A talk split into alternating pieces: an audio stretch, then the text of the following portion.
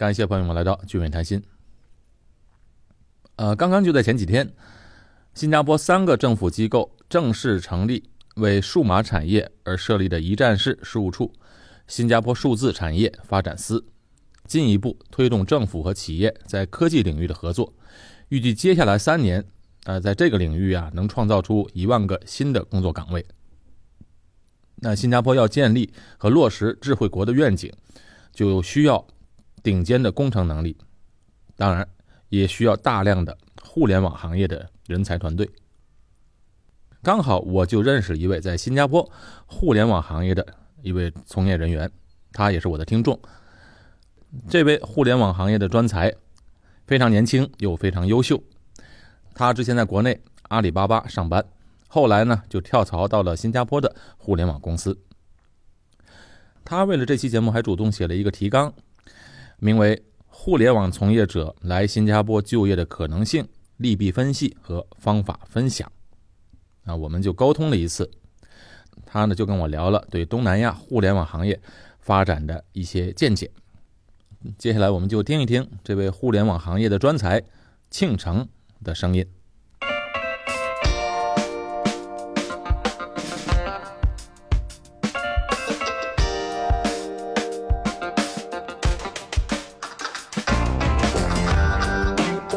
谢朋友们来到俊伟谈心。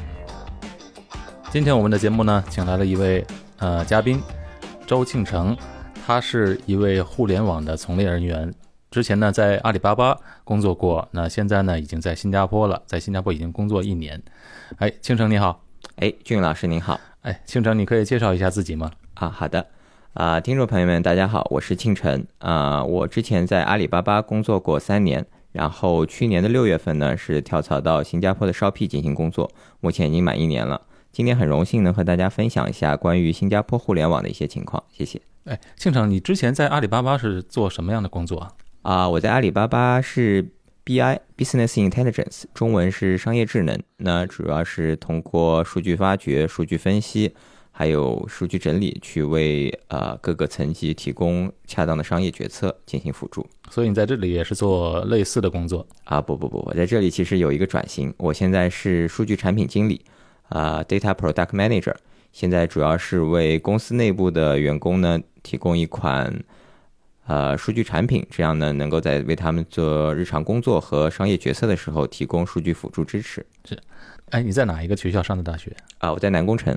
工程学的那个工程专业，对，学的是自动化，当时是偏弱电控制，偏机械和。那为什么你那时候对软件方面呢，还是互联网方面感兴趣呢？啊，当时因为我当时年轻的时候呢，现在不老，没有，我还在大学的时候呢，就是对比较关注一些社会新闻，然后当时我对互联网有一些了解，然后这个行业让我觉得非常兴奋。因为我觉得互联网是一个去渠道、去壁垒的一个行业，我觉得它能够拉近、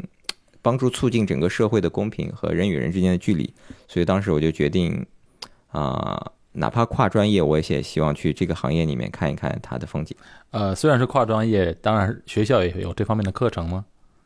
啊，没有。如果说是产品经理和呃商业智能相关的内容的话，那基本是我毕业以后。呃，通过自学和在工作中学习啊，你自学的话也要学学习软件开发吧？啊，Business Intelligence 的话，其实常用的语言的话，其实相对研发可能会比较简单，主要需要 SQL 啊 R 和主要这两个语言。所以这些语言都是你在大学自学的？对对。所以你毕业之后也没有从事自动化工程方面的工作？啊，实习阶段的话有从事六个月的实习，是在一个专业相对对口的厂商。那我觉得这一段实习经历最大的收获呢，就是坚定了我去互联网行业去探索一下的决心。OK，呃，庆成是南京人哈，啊，对，所以毕业之后是在南京实习的吗？对，毕业之后我是在南京的一家呃专业对口的公司实习了六个月啊，也没有毕业了，就毕业前的实习阶段。之后是在大众南京的大众点评呢工作了呃一年多的时间啊，在这个。其实在这段阶段中，我算是跨进了互联网行业，因为大众点评也是当时比较有名的一个独角兽。是。那在大众点评之后呢，我算是完成了一次跨越，也是非常有幸能够进到阿里巴巴去从事新的职业旅程。是阿里巴巴到南京招人，还是你自己主动投的简历呢？啊，我主动投的简历啊，就很幸运被他们选上了。对对对，非常幸运。是在阿里巴巴，嗯，你觉得呃工作的压力大吗？嗯，压力是比较大，但是也比较兴奋。所以说，在你处于一个比较兴奋的状态，你就会全情投入。那么可能在最开始的时候，压力是可以忽略的。是，呃，在阿里巴巴应该是能学到很多很多东西。对对对，它的整个培训体系，包括它的工作中接触的内容，对我的对我来说真的是受益匪浅。我非常啊感谢阿里巴巴，也很怀念这段时光。呃，那段时光持续了多长时间呢？啊，在阿里巴巴我待了三年，那我认为啊三年了也不短了。对对，可能前两年是我成长比较快的一个阶段。我啊插一句话，我们在互联网行业和传统行业有一个区别。如果在传统行业里面，可能三年只是一个从从新人转变到一个正常的工作的状态，那在互联网行业这三年的时间要跨度很大了，是不是？对，我觉得，因为我可能是真的从是从一个一张白纸的一个小白去成长，那这三年我觉得我还是收获了很多东西。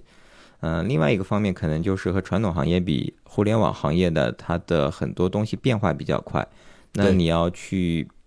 保持学习，因为哪怕你是一个非常有经验、非常有经历的同学，如果你在一段时间内停滞不去学习的话，那可能两到三年会让你有些领域会显得稍微落后一些。好，在阿里巴巴工作的三年的时间，庆城学到了很多的东西。之后呢，就对新加坡感兴趣了，就啊开始，呃，什么样的机会让你来到新加坡呢？还有就是为什么你会想到来到新加坡呢？啊，这个原因其实有很多。嗯，那我觉得一个最偶然的诱因，可能第一点就是，我偶然之间读到一份戴马锡和谷歌联合发布的东南亚互联网经济报告。那其中有很多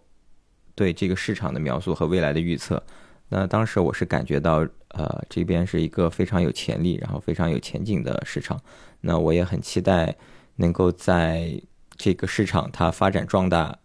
奠基的过程中呢，我能参与到其中，这是第一点。第二点呢，就是在阿里的话，经过两到三年的这种高负荷、高强度的工作，那确实也说，不管当时是心理还是身体呢，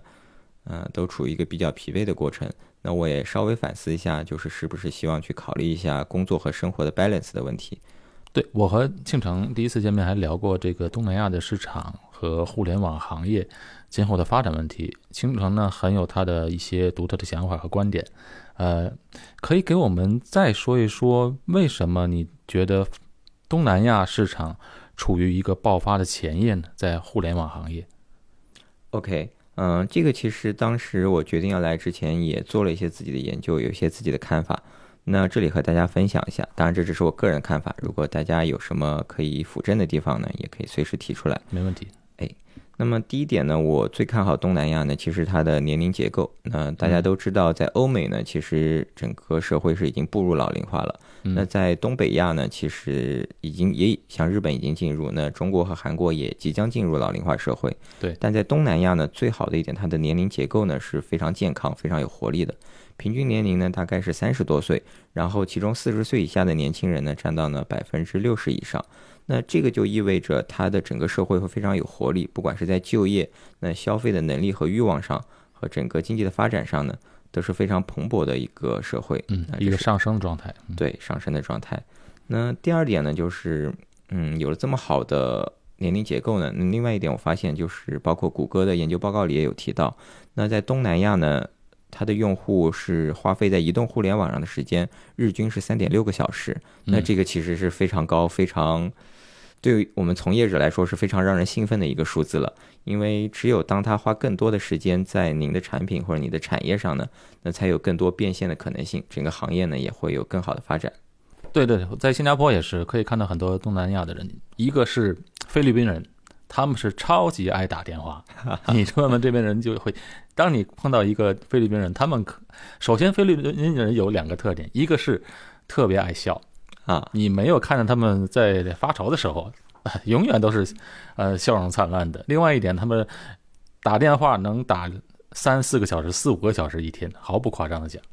对对，还有就是印尼的，印尼的我们知道，我们印尼的很多的呃来的保姆、女佣都是从印尼那边来的，他们就有一点你会呃很惊讶，就是电脑他们完全不会使用。对对对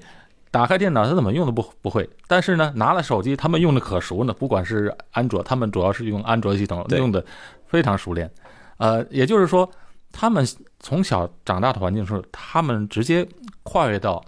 这移动对，移动互联网，移动互联网上了，因为他们之前呃没有没有钱买电脑嘛，也没有电脑支持，但是直接跳跃到这个移动方面。对东南亚的互联网用户有一个比较显著的特点，就是他们是直接跨代进入移动互联网的。那么没有在 PC 端的一些呃经验或者说过往使用习惯的禁锢的话，其实会发现他们对这个移动互联网的这个使用呢是更加顺畅，然后更加流利的，这也是我觉得是一大特点之一。是你比如说我吧，我本身用电脑以前用习惯了，我用手机上网。就总觉得有点别扭，对啊，像就是经过要转变一下，对对啊，像他们就直接跨过跨越过来了，无缝衔接。他们是是觉得，就算现在给他们电脑，他们可能还会觉得电脑端没有互联网端好用、方便、快捷。是是，啊，对。然后第三点跟大家分享的，嗯，其实你看，我们前面两个问题解决了，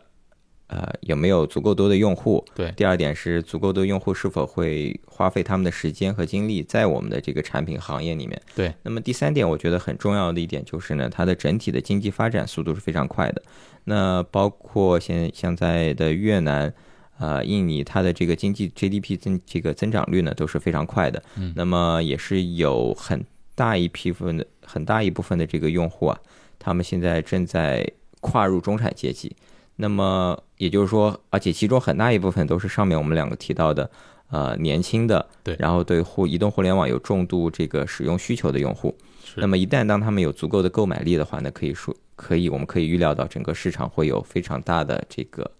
发展的这个机会窗口。是。那你觉得在呃整个东南亚的用户用户方面，肯定是呃除了新加坡以外的国家了，因为新加坡很小，它总人口才五百多万。那么对于一个产品来讲，这五百万多万的人口绝对是不足够的。所以呃，你们的目标主要是瞄准东南亚一些大的国家，像印尼、像啊菲律宾、像越南这些国家。对，基本上不管是国际巨头、国际巨头还是新兴的这个创业公司呢，它基本上总部啊，包括研发运营中心设在新加坡，其实基本上都不是看重新加坡这个市场。是哎，新加坡的这个市场容量还是有点小，它基本上，呃，它设置在新加坡，主要就是因为新加坡是一个连接全球一半人口的这个十字路口，它有非常得天独厚的天然的地理优势。那么把总部设在这里的话，是可以辐射整个东南亚，然后能够服务全东南亚大概四到五亿的这个人口。那么这个市场的话还是非常巨大，然后有非常大的潜力可以挖的。那你看新加坡这个地位来讲，呃，从你的角度，从你的眼中，新加坡这个地位可以保持住吗？呃，我觉得这个地位还是比较稳固的。嗯，因为新加坡还是有很多其他区域暂时不具有的优势，比如说最明显的第一点，人才优势。嗯呃，新加坡有着这个 NUS 新加坡国立大学和 NTU 呃南洋理工学院这样两个在全球范围内都是名列前茅，那亚洲可能更是第一前五这样的一个水平的学校。那它的人才储备呢是非常充分的，而我们知道高科技，特别是互联网行业是一个人才密集型的这样一个行业，它必须要有足够多的这样高素质人才才能发展的很好。那么第二点呢，我觉得很重要的就是在基础设施的一些方面呢，那东南亚很多其他地区还需要再做提升。那在居住的这个舒适度啊，包括呃这个整个这个环境上呢，那高高素质的人才呢，还有一些高阶的管理层呢，他也是更愿意居住在新加坡，然后再去服务其他区域的用户。是对，然后第三嗯点，我觉得还有那个呃很很重要一点，就是新加坡是很知名的这个世界第三大金融中心。那么互联网经济呢，它也是非常需要资本的一个扶持和帮助的。那在这里呢，有很多国际资本啊，包括当然也有很多来自中国的资本呢，是云集在这里呢，是时刻是在追寻下一个机会。因为就像我们刚才说的，新加坡现在是一个非常有潜力的这样一个蓝海的市场，那各个资本呢，其实都不愿意错过这样一个机会。东南亚的市场，对东南亚的市场。那么新加坡这几点优点，就是说你总结的一个是它有人才，对；第二，它是一个金融中心，有资本；第二呢，它教育程度比较高。还有一点比较比较好的就是，呃，相对于周边的国家吧，新加坡这个地方还比较安全，教育水平高，所以说有很多企业他派公司派员工过来，派一些老总过来，呃，他肯定要把家安在这里，然后他们再去周边的国家去发展。呃，我遇到很多的人都是这这个样子的，对，包括中国的很多公司来到这边，就是把家先安到新加坡，老婆孩子在这里放好了，然后呢再去别的国家去再去出差啊，或者说在这里做远程的支持。对，如果你要说把家安安在印尼或者马来西亚，他们可能还是还是现在这个阶段还是不行的。对，还是低估一下，可能如果安在那里，可能就要像华为一样发一点这个。补助什么才行了？对啊，但如果放在新加坡，大家就会觉得哎不错，对，还是还有一个还有一点，新加坡它的一个优势，也是新加坡发展起来优势，它这个地方比较多元。对，语言方面呢，也是各种语言都可以在这里。呃，比如说新加坡本地的人基本上都都具备双语甚至三语的能力，所以对各个国家的人和公司来到这里，语言方面呢就没有不不是个问题。如果你要到印尼，你想聘请一个讲英语的人，可能还不大，呃，不是很普遍。大学生也不是讲英语讲的这么流利。对，嗯，在这里沟通确实没有什么问题。不管你是在生活中用中文，还是在工作上用英文，都是非常顺畅啊。庆城在新加坡的公司是新加坡的一个电商。对。俊伟谈心的节目在喜马拉雅、蜻蜓、YouTube 的平台都有在持续更新。请大家支持，为节目点个赞，留个评论。朋友们也可以关注“聚美谈心”的公众号和微博，同时也希望您留下您对节目的建议。另外，想要加入我们的社群的朋友，或者有各方面事情咨询我们的朋友，可以加微信“汉语拼音谈心横杠二”和我们的联络员联系。是可能有一些行业内的同学也听过，是叫 Shopee，S H O P E E，是这是一个类似于呃淘宝一样的电商，对，是东南亚的淘宝。它现在主要做的是 C to C 端的这样一个电商，那么当然它也有 B to C 端这样一个电商。嗯，好，在新加坡呢，主要是一个 Lazada，一个 Shopee，一个 Q Ten。对，但如果在东南亚的话，可能最大的两个玩家主要就是由阿里投资的 Lazada。和腾讯入股的 Shopee，主要是这两个玩家，嗯，背后都是中国的资金来支持，对对对，中国的公司，中国的技术，对啊啊，对了，还有中国的人才，人才，还有产品也是从中国输出来的，大部分的产品，对对，占尽了优势。所以，那你觉得你在中国的互联网行业工作，嗯，那你觉得呃，整体的互联网行业这边和在中国的工作环境有什么不同吗？啊。如果说我想想看，那在 Shopee 这边，我比较大的感受之一呢，就是第一点呢，这边更像是和阿里比起来呢，它更像是一个快速发展中的初创公司。那在阿里呢，其实它经过数十年的积累和发展，它其实已经进入到一个比较成熟的阶段了。那优点来说呢，它很多很多流程就会标准化，很多呃内部的工具呢也非常方便。嗯，那可能缺点来说也不是缺点了，就对我们个人来说呢，感受就是它可能容易做的事情，能有价值的事情呢，其实前人呢大部分已经探索并且把价值挖掘的淋漓尽致了。嗯，那你作为一个单个的员工呢，你想再去做一些很有价值、很创新的事情呢，呃，可能会发现这个领域不太好找。而 Shopee 呢，它是一个高速扩张中的过程。嗯，如果说是缺点的话，很多这个标准化的流程呢，暂时还没有像阿里这种公司那么完善。对。但是好一点说呢，它一不完善就意味着你有很多机会去实现你的价值，不管是去创造、去制定，还是去协调。那么你做出来的事情呢，就能立竿见影的产生价值，并且如果做得足够好呢，很可能作为之后的标准呢，这样流传应用下去。等于说，Shopee 这样的公司对你个人来讲，发挥的空间更大。对，对于我来说，我更喜欢在 Shopee 这样的环境中工作。那你觉得整个在这边的工作，从技术方面，呃，人员的素质方面，应该是国内的公司这个互联网方面的人才的技术方面是占优势的吧？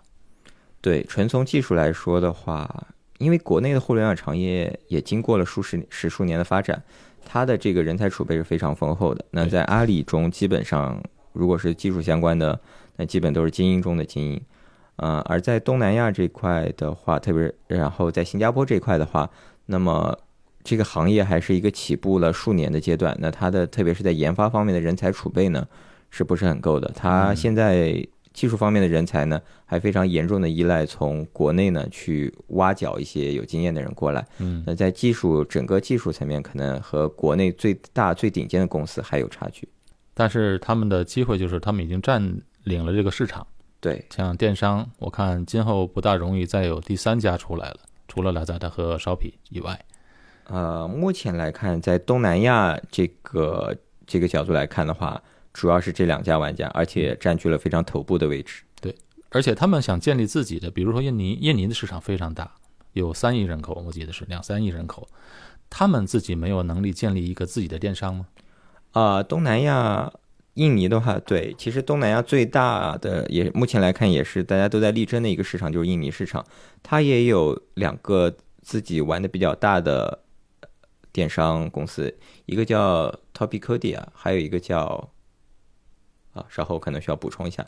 啊，这两家目前在东南亚呃，在印尼本土市场的发挥也是非常不错。嗯，但是我觉得，嗯。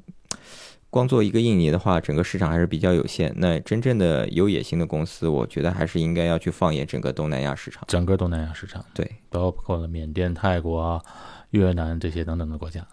对，缅甸和柬埔寨这两公司，因为可能一些发展可能可以会去滞后考虑一下。但是包括泰国、包括高速发展的越南和菲律宾，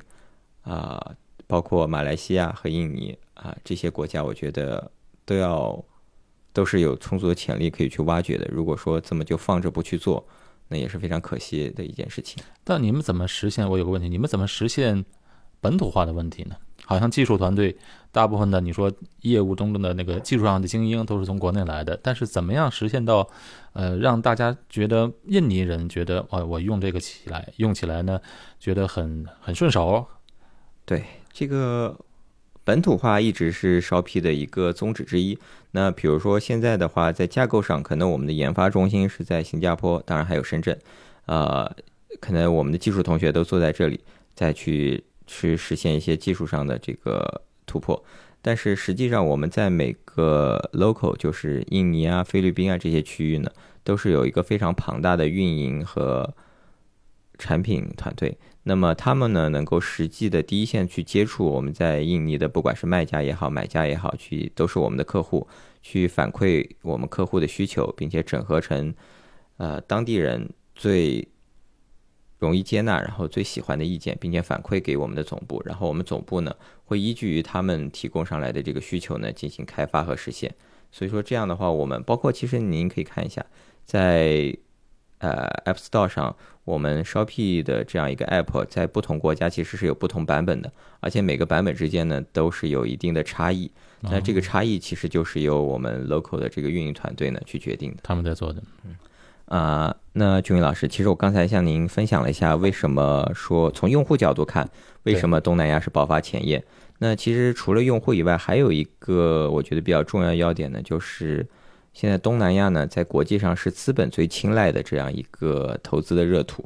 那么，因为其实我们可以国内国外这样对比一下的话，那欧美的话是一个非常成熟，但也是壁垒比较高的这样一个市场。那你说你在市场上说我要再造一个亚马逊啊，这个其实难度啊非常大了。当然啊，对。然后国内经过这么多年的发展也是非常成熟。那一方面呢，呃，你可以看到创业的难度越来越高。那可能你创业的终点呢，很多时候也就是被巨国内的巨头收购。另外一方面呢，因为竞争非常激烈，变成一片红海，它的流量呢是越来越昂贵了。你现在在国内创业，它的拉新成本其实高到很多中小型公司已经无法再去支付这个成本了。嗯啊，这样对比一下的话，会显得东南亚呢，它是这样一个非常蓬勃盎然的这样一个处女地，所以说吸引了非常大的量的资本流入。这里我可以给大家分享一下一个孙正义老师的，大家都很知道，就是呃日本的一个投资家的这样一个时光机理论。他的是软银吗？对软银的、对软银的老板，也是阿里巴巴的很大的一个投资者。投资者，嗯它有一个时光机理论，这个理论就是，那在一个成熟而且呃高度发展的市场，经过验证的商业逻辑，它在这样一个新兴市场呢是是可以得到复用的，但是在新兴市场发展的最开始的时候，就是最好的投资时机。嗯，那比如说，嗯，我们举个例子，那亚马逊的整个商业模式呢，在欧美其实是已经跑通的，大家都会发现这是一个非常合理，然后也有变现逻辑非常清晰的这样一个商业模式。对对，那么当亚马逊发展了一段时间之后，那中国市场开始开放，然后开始发展了。那在这个时候呢，时光机理论这套商业模式在中国开始露出萌芽，包括阿里早期啊，或者早期的易贝啊等等这样一些时候，你这个时候去投资阿里呢，是有非常大的这样一个收益的预期的。对，这就是时光机理论。那么其实我们现在也可以套用到东南亚。那不管是发展的这种蓬勃的程度，还是人民还是人口的年龄结构，其实东南亚非跟十年前或者十五年前的中国呢是有很高的这个相似度和重合度的。嗯，那么所以说，所有的资本都不愿意放弃这个机会，都是希望能够在早期呢就能够找到非常好的投资标的，这样在东南亚产生东南亚的巨头的这样一个过程中呢，啊，实现自己的增值。是嗯，你说互联网的巨头当初在呃亚马逊的时代，那到了中国，呃，因为有一些大的公司，像亚马逊，也是因为它的做的东西不够本土化，对所以它呃被阿里啊、就是远远的甩在后边。对，呃，包括京东这样，都远远的把它甩在后边。其实我觉得亚洲的用户普遍上的比较相像，好像比如说这个网页吧，对啊，界面来讲，欧美呢是比较简洁、对，大方、简洁，特别简单。你在上面看不了、看不到花里胡哨的东西，因为他们看着很烦，觉得。可是，在我们亚洲的那些电商上，就是看到花花哨哨，颜色也不同，商品是琳琅满目，就好像走到一个大呃一个大商场里，看到各种各样的东西在同一个页面上。对对所以我看东南亚也是差不多这种习惯。对对，之前是有过一份这样一个用户行为和消费习惯的报告。那其实，呃，欧美用户呢，他可能更更多在用的这个实用性和功能性，这个一个简洁的页面，然后把我需要的东西呢，非常简洁的放上去就好了对，啊。对，但包括在这边行不通。对对对，包括亚马逊中国当时进入的时候呢，本地的中国员工也向上反馈过，就是呃，在他们收集到的用户意见里面，普遍显得整个页面呢比较冷清，然后没有太多的这样一些促销的这个活动。对我们中国喜欢有人气的地方，对对对，其实东南亚用户也是这样，也是。也是比较喜欢有更多的入口，然后更多的促销，嗯然后还有一些呃各种活动，包括和卖家还要和卖家进行强沟通的这样一个需求。对当欧美这些大的巨头到了中国之后，那在中国啊、你只能投资在像阿里这种本土公司。那么现在这个时候呢，整个东南亚市场是由欧美国家的巨头和中国的资本的巨头共同来投资的这个地方。在东南亚这些地方，你会看到有没有本土的巨头，呃，起来的机会呢？其实现在东南亚的话，嗯，互联网行业的巨头，其实我觉得，其实真正的巨头反而是本土化做的比较好的。那么我们现在分行业说一下，那么互联网行业第一大行业肯定就是电商了。那么在电商的话，东南亚市场最大的两个巨头，一个是 Lazada，一个是 Shopee。那不管是哪一个，其实都是根植于本土，在本土进行创业，并且根据本地的消费习惯，不停的进行迭代和升级嗯这样一个产品。啊、那实际上我们也看到亚马逊有尝试进入过新加坡和尝试进入过东南亚，但目前来看效果并不是特别好。可能在印度取得了一定成绩，但在其他国家呢，基本上从体量上看，还暂时还不是 Shopee 和 Lazada 的对手。嗯，那么互联网的第二大行业，但是 Shopping 和 Lazada 背后资本是中国的资本对对对嗯，Lazada 被这个阿里不断的增资，现在已经全资收购几年了，这个大家都知道。那么 Shopee 的话，它的母公司是 C Group，那 C Group 呢，其实也有将近百分之三十以上的来自腾讯的投资。嗯那么刚才跟大家说了电商，那么其实第二大的这个产业呢，其实就是出行领域。在东南亚的出行领域，呃，目前是有两个巨头进行非常激烈的竞争。第一个是 Grab，Grab 在东南亚的地位呢，有点像国内的滴滴，但它的野心呢，其实是想做类似国内的米团、美团这样一个超级 app。呃，它呢起家是以这样一个出行的这样一个领域呢起家的，并且是打败了 Uber，对现在变成了在另外一家竞争者起来之前变成独霸。那它现在呢，也尝试在 App 里不停的加，包括送餐，包括上门 massage 啊，包括购物等等很多新的功能。它的野心是希望变成一个覆盖所有 O2O 领域的超级 App。而且它现在还在开发支付。对，嗯，还有 GoPay。总之，它的野心还是很大，然后业务边界也是一直在扩展。啊，依托于这样一个它的这样一个主营业务呢，去做这样一个延伸。嗯 Grab 是在新加坡本土起家的，对，嗯现在已经扩展到全东南亚。对，全东南亚，基本上你在泰国啊、印尼啊、马来西亚都可以用，而且还是比较好用的。嗯呃，另外一个它的最主要的竞争对手叫做 GoJack，GoJack 是在印尼起家的，它也是现在也是在做这个出行领域的，并且它的这个市场份额呢也是非常大，基本上是和 Grab 平分天下的这样一个趋势。那么 Gojek 它起家呢是由印尼非常有特色的摩托车起家的。啊，对，对大家可以理解就是滴滴打摩托车，因为印尼是呃雅加达吧，雅加达是全世界堵车最严重的城市，对所以在那边开车根本就嗯没什么希望，就是一定要对对对靠摩托车才能穿行。对，像我出差的时候，经常是坐在出租车里，然后半个小时一动不动，看到周围的这个摩托车在小缝里吱溜吱啊，溜的对对对，传来传去。。走了对，那刚才还提到了支付嘛，支付领域，呃，在东南亚一个特色，比如在印尼吧，印尼很多人其实是没有银行账户的。对对，呃你问他银行账户，他不存在银行，他存在家里，对，现金。现金存在家里，好像我们以前把那个放在床床垫子下边儿。还有以前还有几个国家，缅甸，缅甸那个国家，他们发生过一件事情，以前呃十二十年前，就是说国家突然把那个货币换换新币啊啊，所以这一下等于是国家等于把整个人民的财富瓜分了一下。啊，就收割了一下。收割了一下，然后呢，就人们再也不相信政府的这个银行，所以他们都是存的美金，美金呢放在家里，所以变成这个支付，你要是用信用卡、用银行账户还行不通，对，所以这是这边的一个特色。对这个其实也是包括电商啊，包括这个出行领域啊、发展过程中，我们所必须要推动的一件事就是基础设施建设。那包括了物流，也包括了支付。嗯，但是比较我们觉得比较欣慰的就是，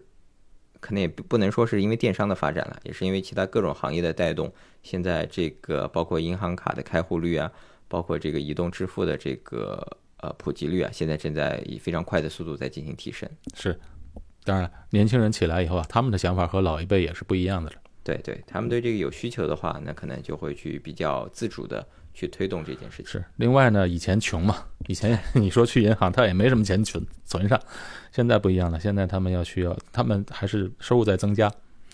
而且我觉得那个雅加达那个城市一点都不便宜啊，是不是？消费消费是很挺高的，对。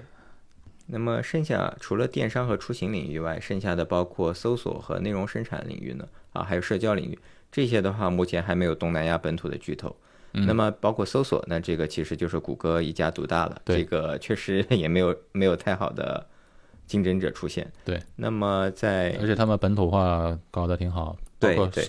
呃印尼话这些东西，他们都可以对它的那个内容搜索还是非常好用的。是。呃，你说那个社交方面还是 Facebook 独大，对，Facebook 独大，然后有些人可能会用 WhatsApp。对。那国内即时通讯，对，国内来的话，微信的话，可能在这里的话，只有从大陆来的华人和一部分马来的华人会在用。马来的华人用也是因为和大陆的华人有 商业上的沟通，对，嗯，对这个基本上还是并没有普及开来。所以这个就是他们本土根本就没有机会。发展，因为有现成用的了，大家也就是用搜索啊、谷歌、对 Facebook，大家用户已经建立起来，他们也没有必要去换了。对，因为这是全世界的嘛。对对对，对因为我觉得就是有一点吧，就电商和出行这个毕竟还是和线下有一定连接的这样一个这样一个产品。那么包括社交、包括内容生产和搜索，这个是纯线上的一个产品，就意味着它的那个编辑成本非常低对，啊。那么本身经过那么多年的这个发展和沉淀，它本身在产品啊上面又比较成熟。那一旦进入这个东南亚市场呢，肯定毫无疑问会牢牢占据用户的心智。对，对后来者来说就会非常的艰难。很艰难。对，呃，我们的腾讯和百度能够发展起来，其实也得益于我们的互联网的一个对，一方面可能是本土化，另外一方面也是有一定的壁垒。对，壁垒，政府加上的壁垒是这些百度他们能够发展起来，不然不然完全放开的话，肯定他们也没有什么机会。对啊，在初期的话，想要用这样一个初创的产品和这样成熟巨头竞争，还是非常有挑战性的。是，呃，不过这里在内容上面，在内容产品上倒是有一个亮点，就是抖音的海外版在东嗯南亚好像是非常的流行，非常火。对，非常的火。那包括它的这个呃日活，就是每天的这个活跃用户数和用户方面花费的时长，有些数据在东南亚有些国家呢，这个数据可能比国内还要更好看。是，庆成，你觉得这个整个的就业形势来讲，在国内的互联网行业的就业形势还是比较在上升期间吗？就是年轻人毕业找工作的话，在互联网行业还是非常容易找工作的吧？Was young, I fell in love. We used to hold hands, man, that was enough. Then we grew up, started to touch. Used to kiss underneath the light on the back of the bus. I know your daddy didn't like me much, and he didn't believe me when I said you were the one. Every day, she found a way out of the window to sneak out late. She used to meet me on the east side in the city with the sun on set. And every day, you know that we ride through the back streets of a blue Corvette. 由于我们访谈的时间很长，录音剪辑过后的内容还有一个多小时，所以啊，我们就要分两天播出。下半部分的内容就涉及到了啊，在新加坡的一些生活、工作情况，还有互联网行业的从业人员如何顺利的在新加坡找到工作。这期节目呢，是我和庆成一同在新加坡录制的。节目到这里结束，我们星期天再见。